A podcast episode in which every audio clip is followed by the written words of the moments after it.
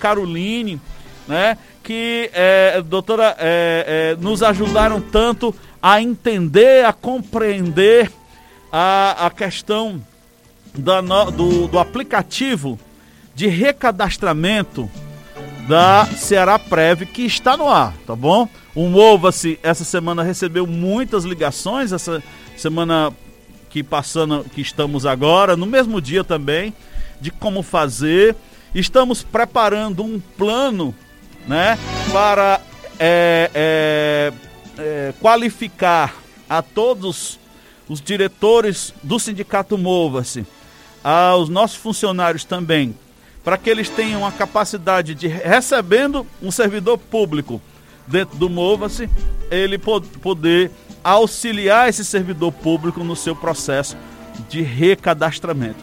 E aí, para a próxima semana, com certeza, nós vamos é, é, é, é criar um, um, um, um, plano né, de, de auxílio a esse servidor público que está passando por esse recadastramento. É, para a gente é muito importante esse auxílio, principalmente porque nós temos os nossos colegas de trabalho que já estão na parte da, da, da, da aposentadoria, né? Então, esses têm certas dificuldades e o Mova-se está aqui para ajudar a cada um e a cada uma, tá bom? É, e eu costumo dizer, você é filiado ao Mova-se, procure o Mova-se para fazer o recadastramento que a gente dá uma força. Se você não é filiado ao Mova-se, procure o Mova-se também. Nós estamos ali de braço aberto para o servidor público, para ajudar o servidor público, ok? É... Bom, hoje, né? Vamos, come... Vamos pelo pro editorial, meu, meu amigo Jorginho Fernandes. Na cidade AM 860. Sextou! Mova-se com o professor Pádua e Maninho Cunha.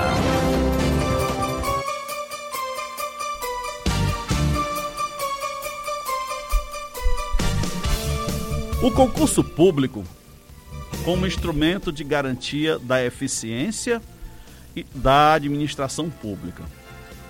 Os princípios constitucionais da administração pública, expressos no artigo 37 da Constituição Federal, mostram a importância da sua criação e, mais ainda, realça a extrema necessidade de efetivá-los, colocá-los em prática, para que, assim que haja uma sempre melhor administração dos recursos públicos.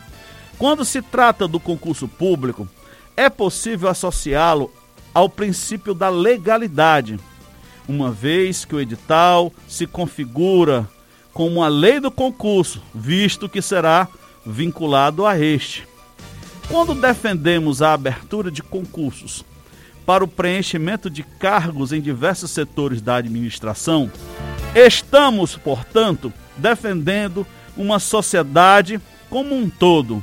Várias pesquisas constataram que o número atual de servidores públicos é insuficiente para atender a todas as necessidades do serviço e dos usuários com um mínimo de qualidade e eficiência. Portanto, é um direito social reivindicar por mais concursos públicos.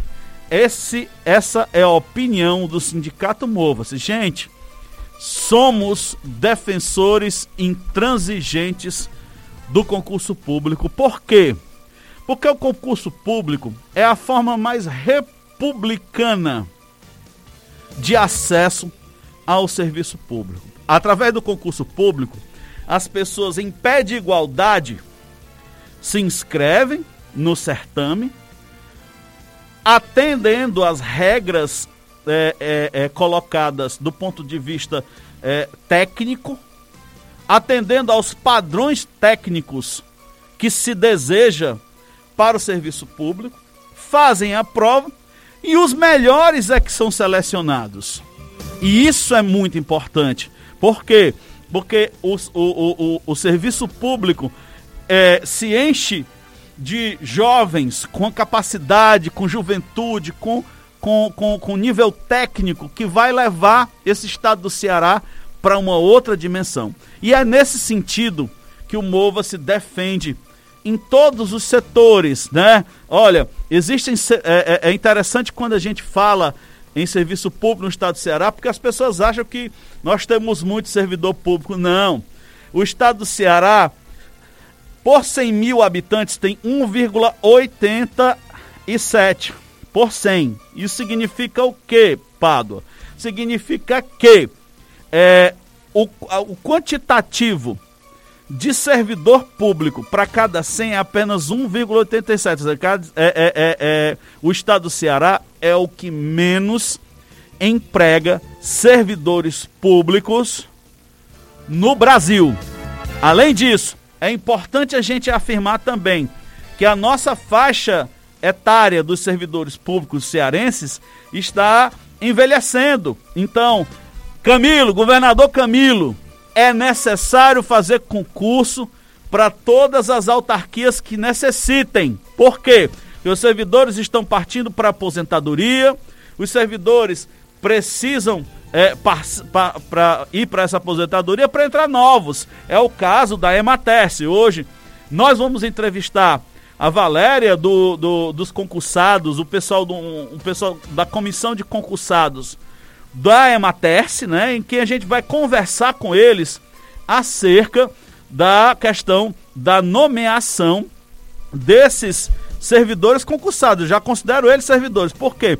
Porque eles já passaram por todas as fases desde 2018, né? E estão aguardando, né, o governador Camilo é, nomeá-los. Qual é a dificuldade, governador? Olha, em dezembro o governador disse que até o final de janeiro nomearia todos os servidores concursados da Ematerce. E por mais que até agora se tenha feito perguntas, se tenha feito indagações ao governo estadual, até agora não houve nenhuma, nenhum feedback do governador. O governador até agora não disse, olha, eu lancei o edital de, de, de, de nomeação, estou chamando aqui o pessoal. A mesma coisa tá a questão dos professores. Gra graças a Deus o Camilo já chamou o é, é, 1.250 professores. Eu parabenizo esses novos professores que entram para o estado de Ceará. Profe... Pado, é muita coisa? Não, é pouquíssimo, gente. Não consegue dar conta da quantidade de professores efetivos que o estado precisa. O estado vai continuar tendo déficit de professores estaduais ainda vai continuar tendo muita vaga sendo ocupada por professores temporários e por professores substitutos. E é necessário promover, tá? Promover o serviço público através de concurso. Gente, é, hoje também, Maninho Cunha, seja bem-vindo, querido. Bom dia, bom dia, Paulo, bom dia, Jorginho. Vamos estar perdido, Jorginho? Pois é, a gente fica perdido no trânsito de Fortaleza, mas é isso mesmo, a modernidade vai aumentando e a gente é, sofreu um atraso. Bom, parabéns aí pelo editorial do Movas, que é muito importante, né? Parabéns, Vanessa! Foi Vanessa, você. né? Ah, Vanessa! E bem atualizado, realmente, Padre, você tem razão. O concurso público é fundamental para que o servidor ingresse né, no serviço público legal, né? Acabar com aqueles apadrinhamentos, acabar com os terceirizados. Com a rachadinha, né? Com aquela rachadinha, rachadinha, né? Então, parabéns pelo editorial. Vanessa, mais uma vez, né, se destacou. E a gente está aqui justamente para isso. E hoje, Pádua, hoje nós vamos receber, nós vamos receber aqui no programa, através do, é, de, de telefone, nós vamos receber a nossa entrevistada, né? A Vanessa já está entrando em, em contato aqui é, que é justamente a vereadora Vanessa Gaspar. Larissa Gaspar. Larissa. Ave Maria, Jorginho, o negócio tá. É, é, é, pois é, vamos receber a Larissa Gaspar que vai falar do tema. Do tema. Pádua. Vamos lá, Pádua. Bom, a renda social, a renda mínima. Gente, olha, é, hoje nós vamos receber a nossa convidada para o Mova-se Sem Arrodeios, é, nós vamos receber a Larissa Gaspar, que está no primeiro mandato, se não me engano, para a vereadora de Fortaleza, né? É, e ela vai conversar um pouco com a gente sobre o projeto dela de, de renda social diante renda da... básica municipal, né? É, diante da, emergencial. Da, da, da pandemia, beleza, né? Então, quer dizer, é muito importante é, essa, essa entrevista para gente, que a gente vai falar sobre esse, esse momento, nesse momento de tanta crise, de tanta dificuldade. Eu estou vendo, eu tô vendo que, ultimamente, Jorginho, é, os comércios estão fechando, né? tantos comércios, empregos. A, a, a, a, OIT disse que mais de 200 milhões de pessoas perderam empregos no mundo inteiro. Tá? E, são, e, e, e aqui a atividade comercial, né? tantas empresas não aguentaram. Porque quem, quem, quem mantém uma empresa, só quem mantém uma empresa sabe os custos que tem, não só de impostos, aluguel, né? É, é, ah, vamos dizer que o cara tá parado lá, tá fechado, mas tem que pagar lá o aluguelzinho dele todo mês. Todo mês. Sem ter de onde tirar, muitas vezes. E a quantidade também de gente no Brasil que está desempregado cresceu é, com, esse, o sujeito com essa com situação empresa... que hoje, se eu não me engano, está terminando o auxílio, né? Está encerrando o auxílio e o governo federal é, não tem nenhuma alternativa se vai prorrogar ou não, né? Tem essa questão. Vereadora Larissa Gaspar, seja bem-vinda. Bom dia. Bom dia. Bom dia. Aqui é Pado, aqui, aqui Pado Araújo, coordenador-geral do Movas e, e, também nos comentários Maninho Cunha, nosso diretor de comunicação. Tudo bem? Tudo bem. Bom dia para vocês aí, para os ouvintes. Bom dia, vereadora. Seja bem-vinda ao, ao programa Sextou Mova-se, um programa que é, trabalha com, é, tem um forte compromisso com a sociedade cearense e com os trabalhadores cearenses. Tá? Vereadora, a gente estava falando sobre essa situação hoje do comércio. Então a gente está dizendo assim, olha, o sujeito que tem um comércio, eu tenho, eu tenho um, um, um amigo que ele está fechando a loja dele, ele tem duas lojinhas de, de acessório de celular no centro da cidade. O que acontece? Pagando aluguel, né? Ele tinha uma funcionária, parece que um, dois funcionários numa lojinha, dois funcionários na outra. Como é que você, sem ter de onde tirar dinheiro, sem ter venda, porque estava fechada as lojas dele, entendeu? Como é que o sujeito, sem ter como vender nem uma capinha de celular, nem uma película, nem um fone de ouvido, tá certo? Consegue manter o salário de quatro funcionários, tá certo? O aluguel e mais os impostos, né? Me diga aí, doutora. Diga aí, vereadora. É, é impossível, né? Por isso mesmo que é, o Congresso Nacional brigou até o fim para que fosse criado um auxílio emergencial para dar um mínimo de condições das pessoas sobreviverem com alguma dignidade, para garantir pelo menos acesso à alimentação, ao pagamento do seu aluguel, medicamento, que a gente sabe que inclusive é muito pouco, né?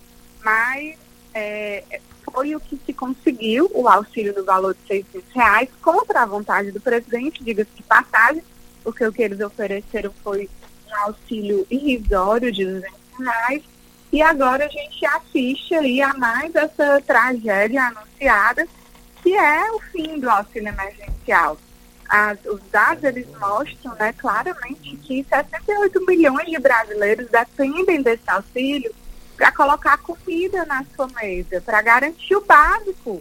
Em como é que as pessoas não vivem, né? E nós já estamos voltando para o mapa da fome antes de ter a extinção do auxílio. Imagine agora, quantos milhões de brasileiros não estarão vivendo em situação de extrema pobreza, em situação de miséria. Então, assim, é uma falta de humanidade muito grande, né, de empatia com a vida, é, que leva um sujeito a se comportar dessa forma, né, a assistir tudo isso. Como você falou, tem uma boa parte da população brasileira desempregada, são mais de 14 milhões de brasileiros desempregados, outros mais de 5 milhões desalentados, né, que perderam a esperança de conseguir um trabalho. Veja a situação que nós estamos vivendo, as não acreditam mais nem que é possível conseguir um emprego. Dizer, nós estamos vivendo uma verdadeira tragédia nesse país. E as instituições que têm o poder para barrar a continuidade desses atos genocidas não se movem, né? O Congresso está sentado, o Rodrigo Maia está sentado em cima de vários pedidos de impeachment e nada acontece, não dá mais, né? Agora mesmo, na Carta Capital, ele deu entrevista voltando a desacreditar da ciência, dizendo que o número de infectados é responsabilidade das pessoas que estão fazendo isolamento, lockdown, porque dentro de casa é que acontece o maior número de infecções. Isso é absurdo, gente. Isso é uma brincadeira de mau gosto. Não dá para continuar sob o manto de um desgoverno genocida como esse. Beleza, vereadora. Vereadora Larissa Gaspar, que é Maninho Cunha. Eu pergunto à senhora a seguinte situação: o que seria essa renda municipal e de onde viriam os recursos para financiar esse projeto, vereadora? Estamos ainda no ano passado, né, preocupados com essa situação da pandemia, do desemprego, da perca de renda, né, das famílias é, fortalezenses, um projeto que foi construído é, junto com as pessoas que compõem a rede de é, bancos comunitários e a Frente Nacional também da Renda Básica, programa que cria, é, é, a verdade, a indicação que cria o programa de economia solidária, é, combate à fome e, e desenvolvimento local. Dentro desse programa, está né, prevista a criação da renda básica, né, que seria um valor a ser atribuído às famílias que estão em situação de extrema pobreza, de pobreza, para que elas possam ter o mínimo necessário à sua sobrevivência, né? Garantir a sua segurança alimentar.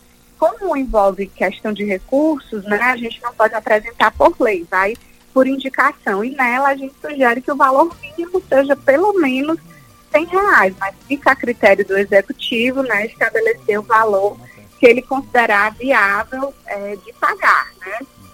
Pode ser mais, inclusive, né? Até o que a gente gostaria. Então, é, ele está tramitando, aguardando a designação de relator na Comissão de Constituição e Justiça.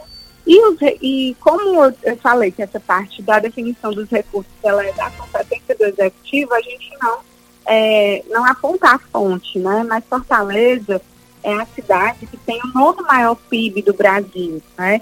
Nós já temos essa experiência em outras cidades brasileiras. Maricá, por exemplo, né? ela já há anos vem trabalhando com a renda básica, paga através de moeda social, através de banco comunitário, que é a nossa proposta, né, para fortalecer o desenvolvimento local, fazer com que aquele valor ele circule ali dentro do território, fortalecendo a economia local e melhorando a qualidade de vida de todo mundo, né, que vive naquele determinado bairro.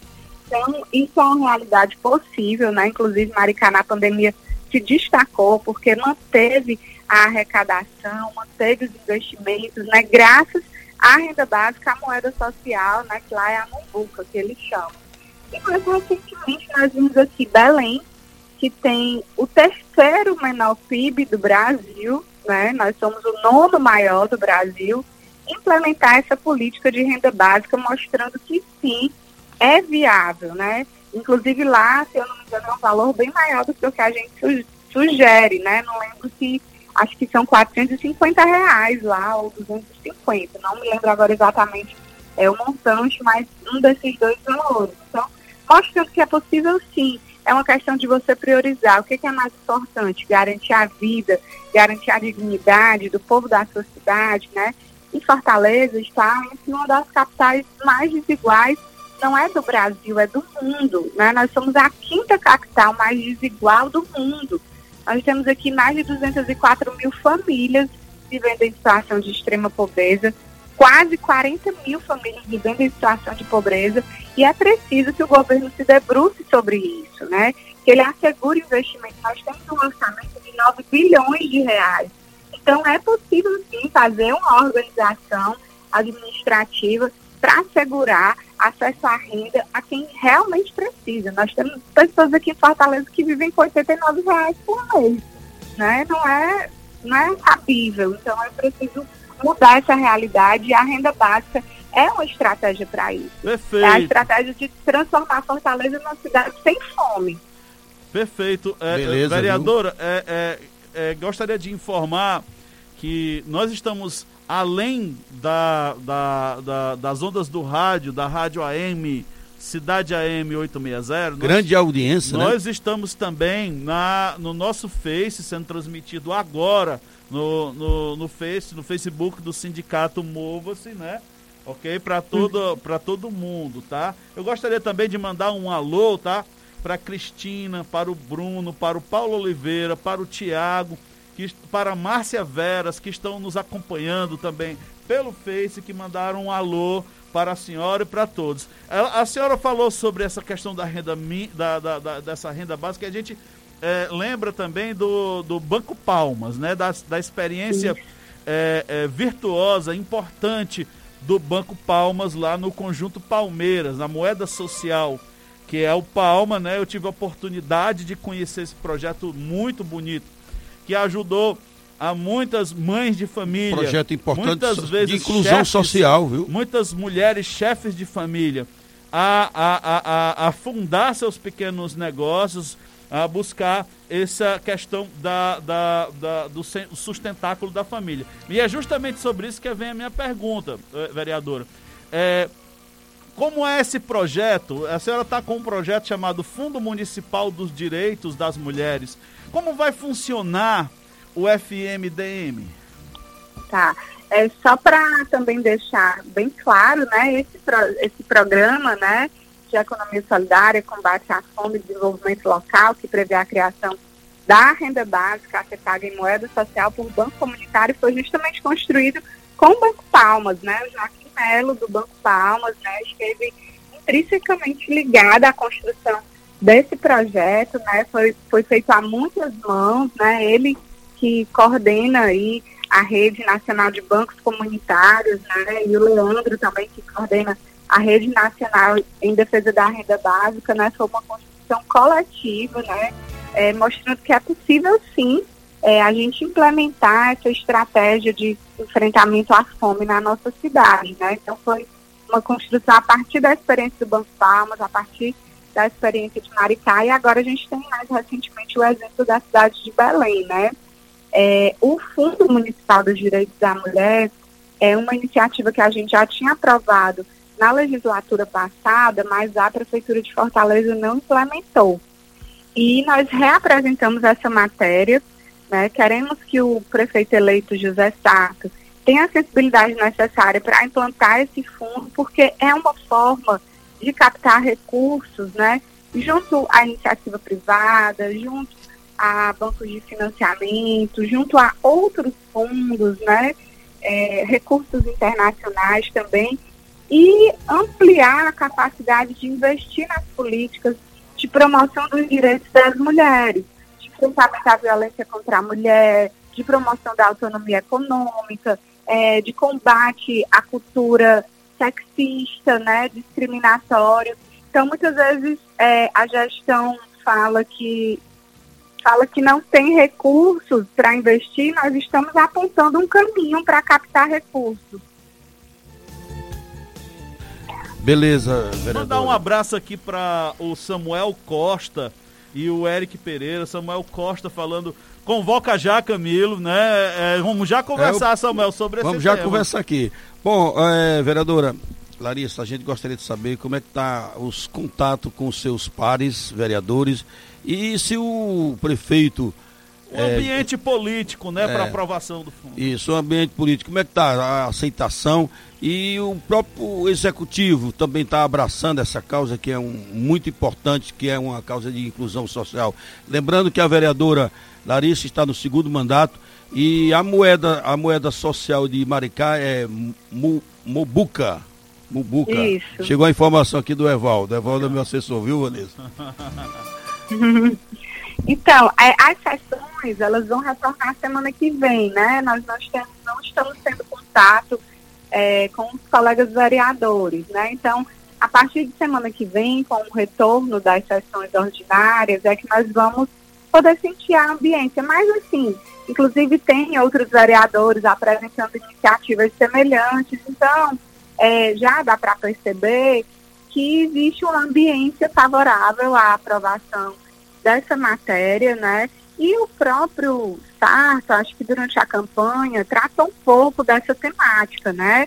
É, de enfrentar as desigualdades, né? De garantir é, uma renda mínima para as pessoas. Então, eu acho que a gente tem sim um ambiente favorável para tratar desse assunto, né, e conseguir não só aprovar, mas também implementar né, essa política pública que é tão fundamental num momento como esse. Sim, com certeza. Que beleza, é, viu? É, beleza. Parabéns, assim, é, é, é nós gostaríamos de, de parabenizar a vereadora por essa proposta. E, e me diga, e, e, eu quero lhe fazer uma pergunta final, porque a gente já está no, no final do nosso tempo de entrevista, assim, como é, como foi a sua primeira experiência? Que foi, a senhora está entrando no segundo mandato agora. Qual foi a comissão técnica que a senhora trabalhou? Fazer um, um pequeno balanço desse primeiro mandato e, e, esse novo que está, as expectativas para esse novo mandato. Tá.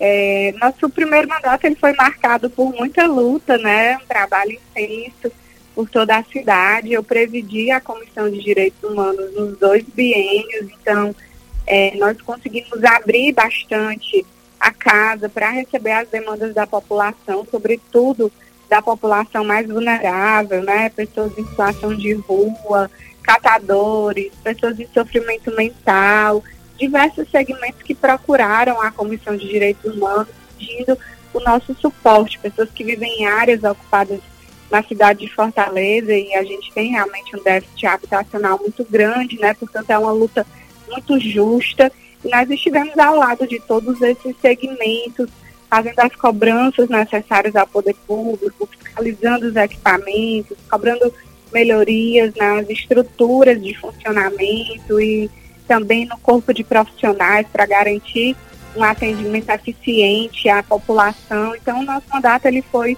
marcado também por muita proposição. Nós somos uma das vereadoras que mais apresentou iniciativas na Câmara Municipal de Fortaleza. Então, um mandato marcado por ser bastante propositivo, crítico, fiscalizatório, que está sempre ao lado do povo, nas comunidades, vendo de perto a realidade, compreendendo né, a dinâmica de vida dentro dos territórios de Fortaleza para poder fazer ao executivo as cobranças que garantam uma vida digna para o nosso povo. Imagino, imagino as dificuldades, doutora, é, é, é, Larissa, vereadora, porque é, ser mulher parlamentar e à, à, frente da Comissão de Direitos Humanos, é, eu posso concluir, eu, eu só estou querendo lhe dizer que a senhora continua presidente, presidenta da Comissão de Direitos Humanos, né, da, da Câmara de Vereadores, porque ainda vai ser distribuído os parlamentares para formação das novas do, do, do, das novas comissões técnicas, não é assim?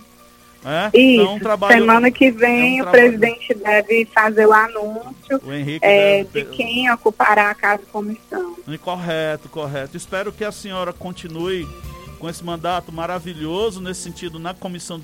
É, a senhora tem aspirações por outra comissão? Ou, ou, ou pretende ficar mesmo na, na Direitos Humanos?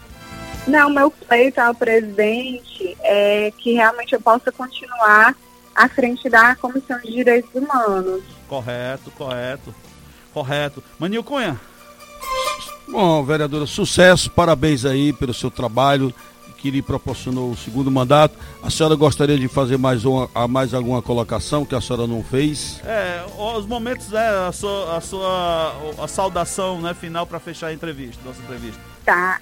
Só agradecer a vocês pelo convite, né? E reafirmar o meu compromisso junto ao povo de Fortaleza de continuar lutando por uma cidade melhor, uma cidade mais igual, né? Uma cidade que possa realmente romper com esses abismos de desigualdade que ainda nos marcam. Perfeito. Recebemos a muito obrigado, vereadora Larissa Gaspar. Recebemos a vereadora Larissa Gaspar presidenta das, da Comissão de Direitos Humanos da fazer Câmara o convite à vereadora para fazer uma visita ao Movas, né? É. Sindicato Movas. Vereadora, o Movas está de portas abertas para o seu mandato popular, para as suas iniciativas. Conte com o Mova-se, tá certo? Porque o Mova-se é esse sindicato é, que tem 33 anos de luta, 34 anos de luta em defesa das causas sociais do povo cearense. Beleza. Obrigada, vamos fazer sim essa visita e parabéns, viu, por tantos anos de luta. Valeu. Valeu. Aproveitar e mandar um abraço pro Evaldo, né? O Evaldo que proporcionou ah, aí esse contato com a vereadora. Muito obrigado, Evaldo, Evaldo meu filho. filho. Tá bom? Quero mandar um abraço pro Ramon Costa, pro Pedro Henrique, pra Júlia, né? Que também é, é, estão na corrente do Convoca Já, Camilo da Ematerce, ok? É, vamos, vamos falar o que é que o Movo está fazendo? Vamos lá, o que é que o Movo está fazendo, meu amigo coordenador Na Cidade Paulo. AM 860. Sextou! Mova-se com o professor Pádua e Maninho Cunha. Jorginho Fernandes, na capital cearense, são 8 horas e 31 minutos, né? O tempo corre, viu, Pádua? Que entrevista sensacional da vereadora, viu? É uma vereadora de trabalho, de competência e a gente, claro, nós abraçamos quando as pessoas se, é, se comprometem a ajudar as outras pessoas. Parabéns aí pela entrevista. E fechando esse programa, como você falou, para o último programa, realmente nós estamos encerrando com esse mês com chave de ouro. Padre, o que o Movo está fazendo? Então Bom, a gente responde, né? A direção do MOVAS vai realizar assembleias setoriais, claro, na secretaria, com o objetivo de eleger representante da MEMPA, que é e delegado da base, que são pessoas funcionários daquela secretaria, que nós vamos eleger uma pessoa para participar da mesa setorial, a MEMP. Gente, okay? gente, é só explicar, a mesa, a MEMP é a mesa é, permanente é, de negociações com o governo do estado do Ceará. Existe uma mesa central e existem as mesas setoriais. setoriais. O, o projeto do Mova-se para 2021 é, é, é porque, como é lei, é uma lei, é um decreto-lei do governo do estado do Ceará que haja essa, é, é, essa, que hajam as mesas setoriais. Nós vamos fazer assembleias para indicar escolher, um representante do Mova. os delegados do Mova-se na mesa de negociação tá? nas chamadas mesas setoriais. Né? Então Isso. nós estamos construindo esse calendário de assembleias setoriais, porque cada. Vamos lá, o pessoal da Secretaria de Cidades tem um, uma demanda específica. O pessoal da Secretaria de Cultura tem uma demanda específica. Os da CEPLAG tem outra demanda. O da EMATES tem outra. Então a gente precisa ter é, é, representantes em cada uma dessas mesas. Precisamos a, abrir essas mesas que estão fechadas, né? Para que haja maior democratização, não só da atividade do servidor público, mas da negociação com seus gestores. Beleza, Paulo. Lembrando que essa mesa setorial, ela pega todas as demandas da secretaria para uma reunião da mesa central juntamente com o governo do estado. Aí é importante que o Movas tenha lá pessoas que possam realmente representar os servidores públicos do estado do Ceará.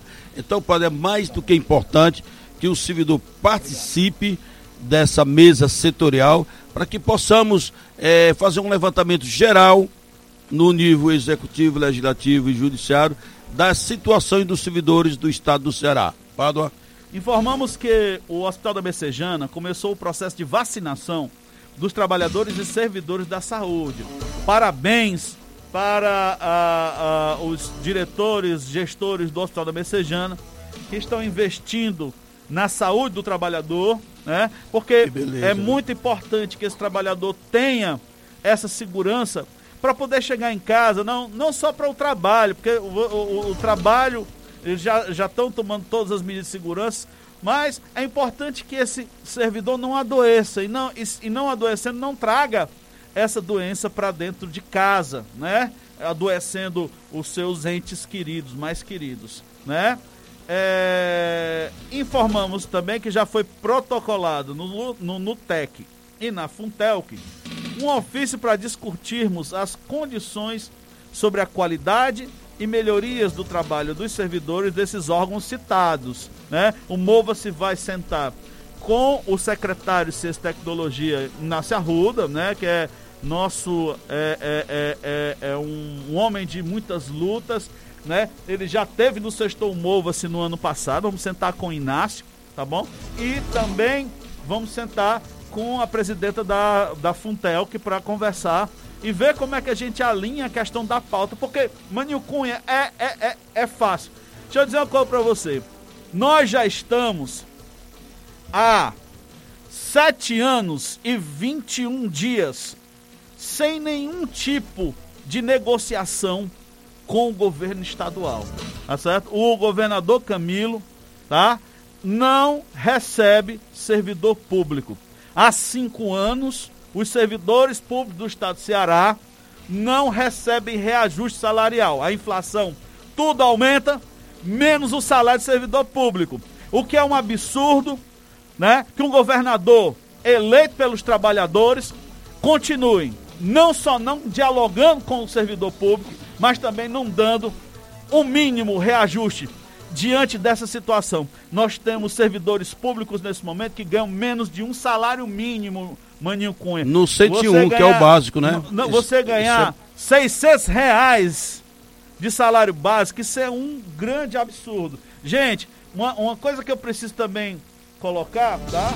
É que nós, nós é, o Mova-se está pronto para para é, é, é, negociar com o governador a hora que ele quiser. O governador Camila, a gente sempre diz, receba os trabalhadores, volte para os braços trabalhadores, tá bom? Bom, a gente sabe que o governador tem uma agenda muito é, extensiva em função dessa pandemia, mas reserve lá um tempinho para receber o, é, o, sindicato, né? É. Os representantes do sindicato. Lembrando que o Le... deputado Guimarães, ele, é, em entrevista ao Sextou Mova-se, se propôs a levar o Mova-se para uma conversa com o governador.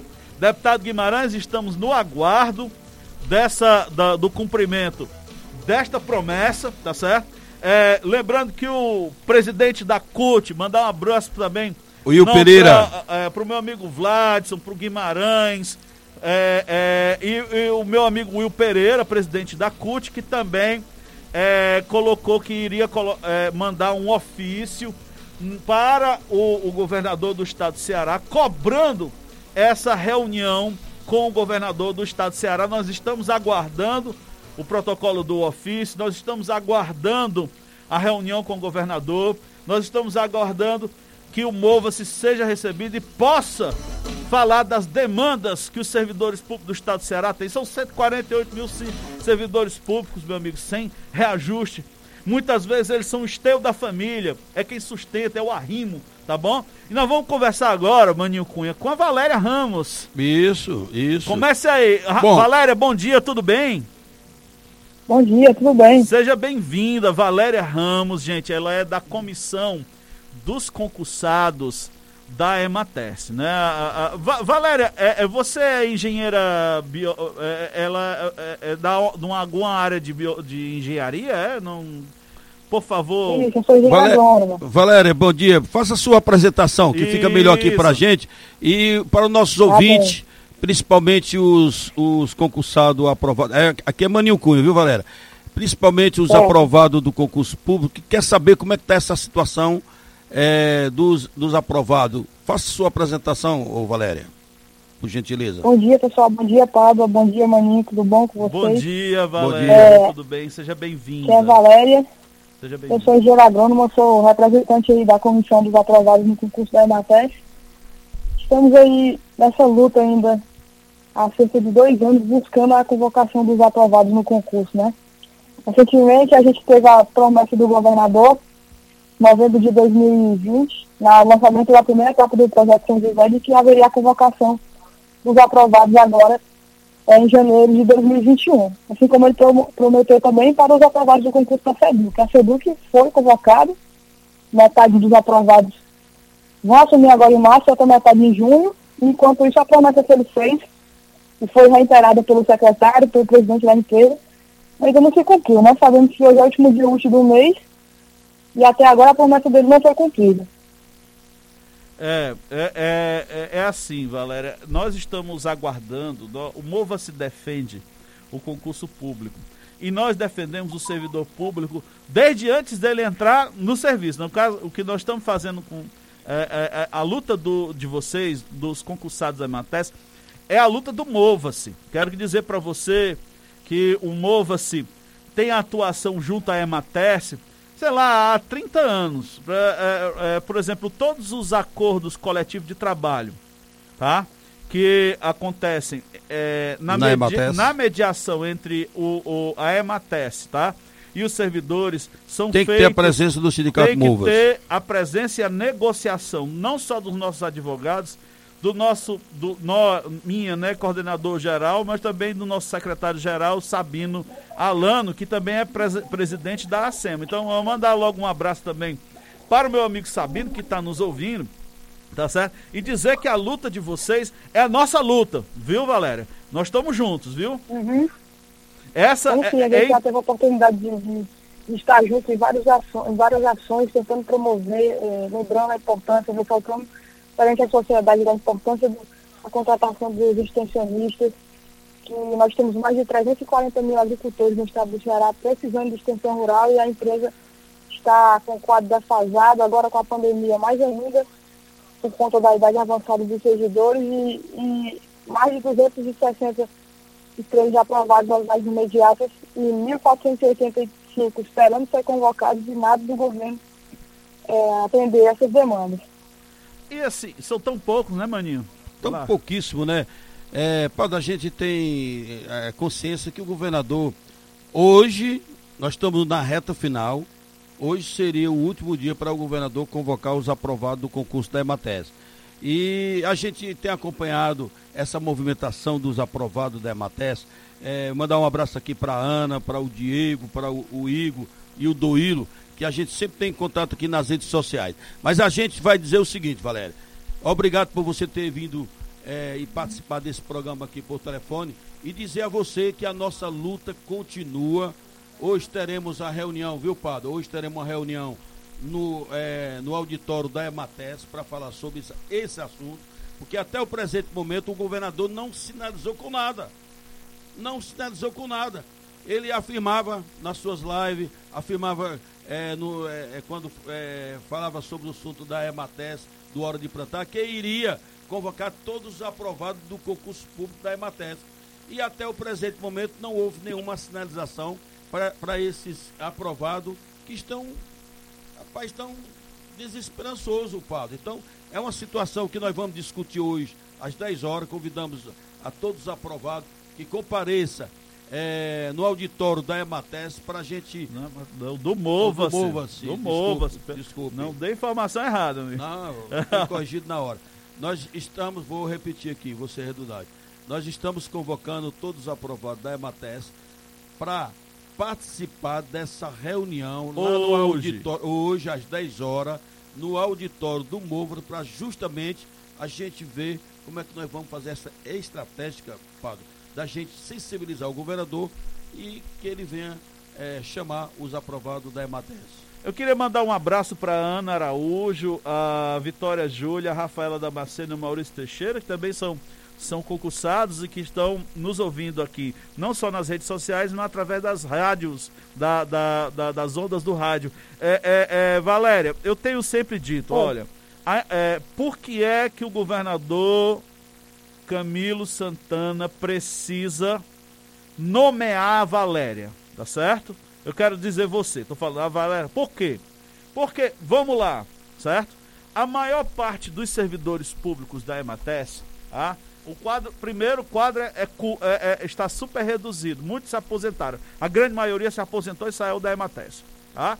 Ah, em segundo lugar, a, a, a faixa etária de 64 anos de idade, 65. Ou seja, os que não se aposentaram estão na peinha de se aposentar. Terceiro lugar, a questão do desenvolvimento socioeconômico do estado do Ceará, principalmente do setor rural, da agricultura familiar, da piscicultura, da apicultura, do, da, da produção de milho, da produção de sorgo. Ou seja, é, é, é fundamental a contratação de todos os, os, os concursados da Ematerce. É, me ajude aí, fale um pouco mais sobre o trabalho que vocês vão desenvolver para o estado do Ceará, Valéria. Então a gente, como servidores, servidores não, como funcionários públicos, quando importados, nós teremos uma importante função no desenvolvimento é, da assistência técnica e extensão rural do estado do Ceará. No momento, é, como você falou, já o quadro está muito reduzido, é, em função da idade avançada dos servidores e também das, restrições da, causadas pela pandemia, né?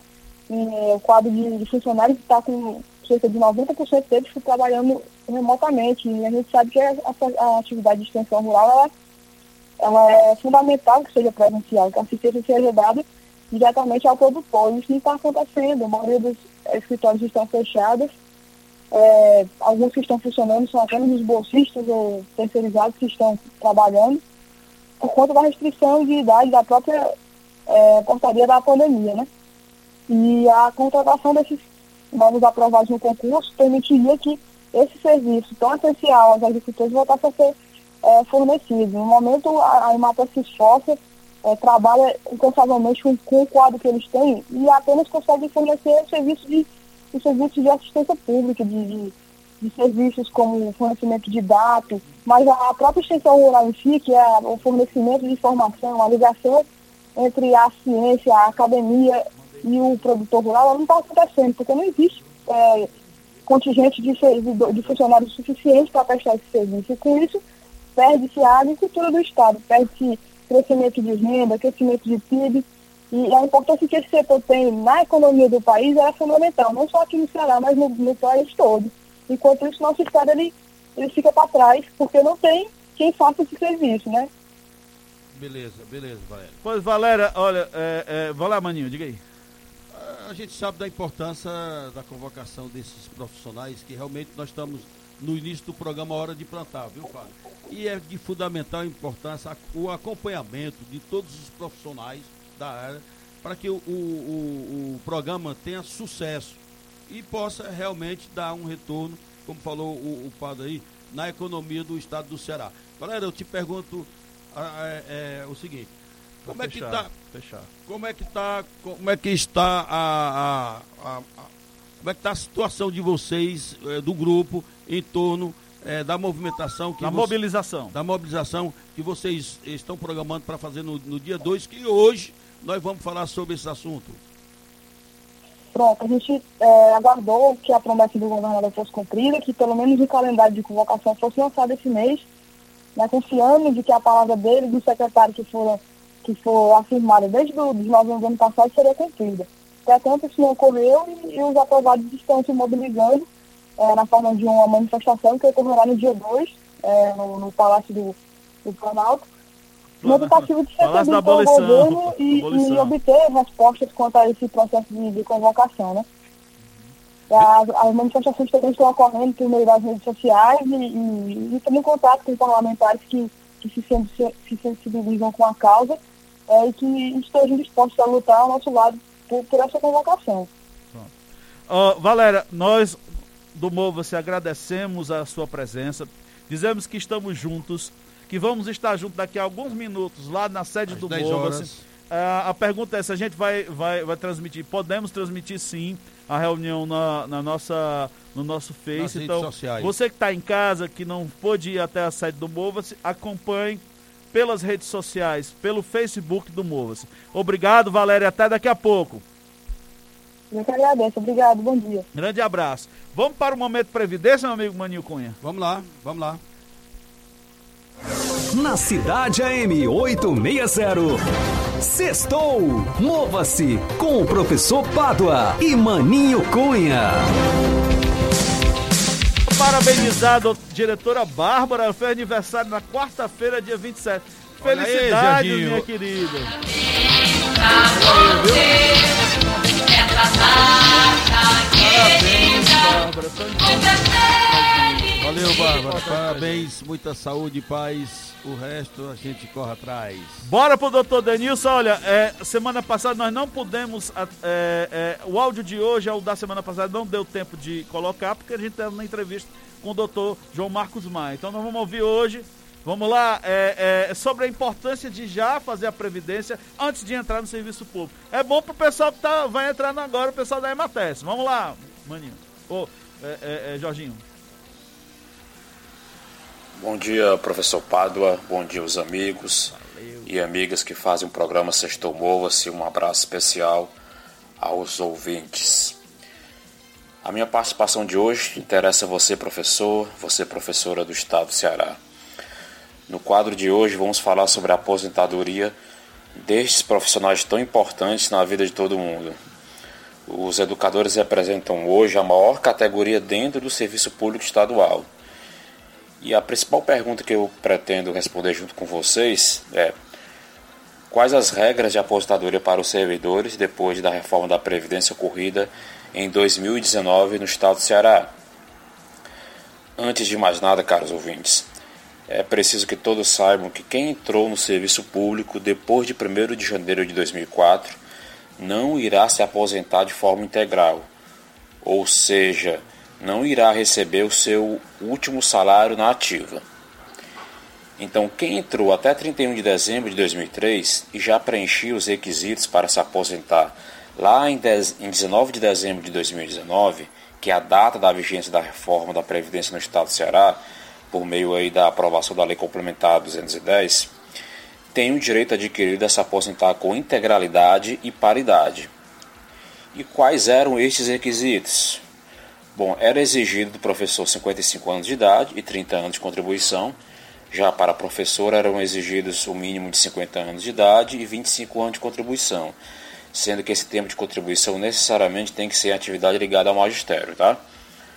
Os professores e professoras que ingressaram no Estado após 19 de dezembro de 2019 são exigidos 60 anos de idade aos professores e 57 anos de idade às professoras e 25 anos de contribuição para ambos. Ressalvo novamente aqui a exigência desses 25 anos serem efetivo exercício do magistério. Outra observação importante que faço é que esses professores e professoras terão os valores da apostadoria calculada pelas médias dos salários, ou seja, não será pelo último salário de atividade. Aí uma, uma alternativa é, é, é, para ter uma renda melhor na apostadoria é aderir à previdência complementar, assunto que já tocamos diversas vezes aqui. E quanto aos professores e professoras que já eram servidores em 19 de dezembro de 2019 e não haviam preenchido os requisitos para se aposentar, alguns podem, podem estar se perguntando, não é mesmo?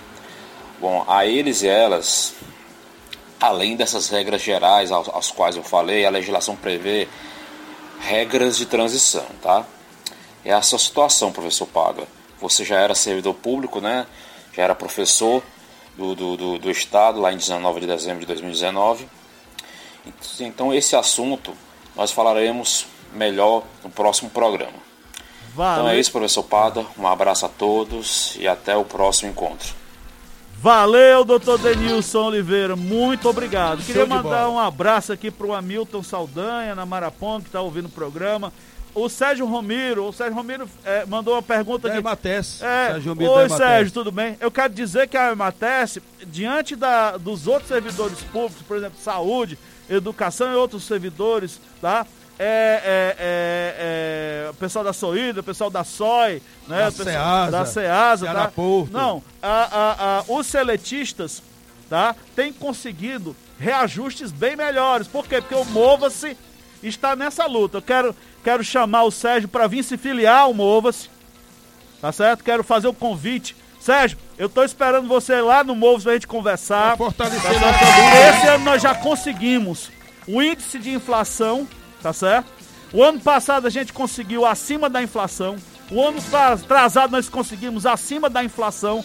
Reajustes salariais todos os anos junto à Emates. Então eu quero a sua ajuda para a gente continuar mais forte ainda, lutando por melhorias dentro da Emates. Espero a sua ajuda, o seu abraço. Estamos juntos, meu amigo. Viu? Um grande, forte abraço. Agora, vamos lutar e continuaremos lutando pelos índices de salário da Emates, da CIP, da, do, da, da SPS. E agora vamos, vamos juntos nessa corrente para frente, chamar os servidores novos concursados, lutar pelo reajuste Beleza. salarial, para que a gente possa dar um mínimo de né? dignidade né? para todos os servidores do Estado do Ceará. Gente, acabou o nosso tempo. Esse é, foi o Sextou Mova-se do dia 20, 29 de janeiro. Ah, Maninho com esse, esse despede aqui. Esse dia é histórico. É histórico primeiro porque quem foi é, beneficiado e parabenizado foi o Jorginho, né? Parabéns, Jorginho. Jorginho. Mostra aqui, nós estamos filmando, Jorginho. Mostra aí o presente. Ah, já guardou, né? Hoje, bom, nós estamos encerrando o programa. Agradeço a todos que estão nos acompanhando Agradecer através do a, Facebook, a Vanessa, nesse momento. Sociais. Obrigado, Vanessa, por esse trabalho. Mais lindo. uma ferramenta, mais uma ferramenta para os nossos que, queridos ouvintes que, tá, que podem assistir pelo Facebook, o programa pela rádio AM Cidade. Jorginho. Obrigado por tudo. Fique em Tchau. casa. Até semana que vem. Até o quiser. próximo programa. Tchau. Vamos dar um alô aqui, ó. Ali, antes de encerrar. Valeu, Jorginho. Cristina, Vanessa. Valeu, pessoal. Essa equipe é, é, é, é fera. É fera.